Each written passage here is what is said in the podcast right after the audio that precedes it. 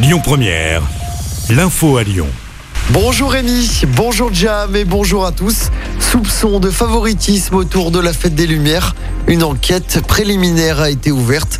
Selon le journal Le Monde, des tractations auraient permis à Damien Fontaine d'être retenu dans l'appel d'offres en 2018 de manière déloyale au détriment d'un autre artiste. L'enquête se poursuit. Dans l'actualité à Lyon également, les suites des violences en marge d'une manif contre le pass sanitaire.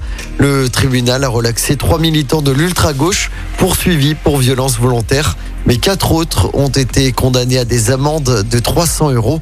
Deux militants ont également été condamnés à un mois de prison avec sursis, mais pour un autre fait, le refus de prélèvement biologique lors de leur interpellation.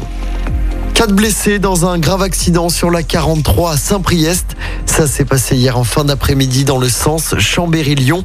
Une collision a impliqué quatre véhicules. Ça s'est passé près du nœud de Manicieux.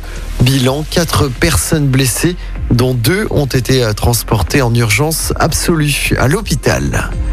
Coup d'envoi du salon Époque Auto à Eurexpo à partir d'aujourd'hui.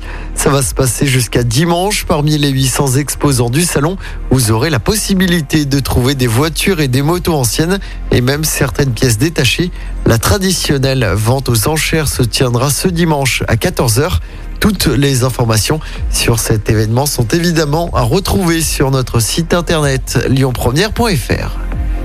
Puis dans le reste de l'actualité, l'Assemblée nationale qui doit définitivement adopter aujourd'hui le projet de loi de vigilance sanitaire, un texte qui ouvre la possibilité de recourir au pass sanitaire jusqu'en juillet prochain. On passe au sport en football. L'OL qualifié directement pour les huitièmes de finale de la Ligue Europa. Les Lyonnais ont facilement battu le Sparta Prague hier soir. Score final 3-0 au Groupama Stadium. Un doublé de Slimani et un but de Toko et Kambi. L'OL jouera donc les huitièmes de finale de cette compétition. Ce sera en mars prochain avec un match retour au Groupama Stadium.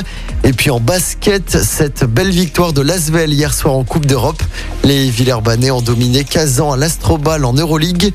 Score final 85 à 82 au classement de cette compétition. Villeurbanne est troisième.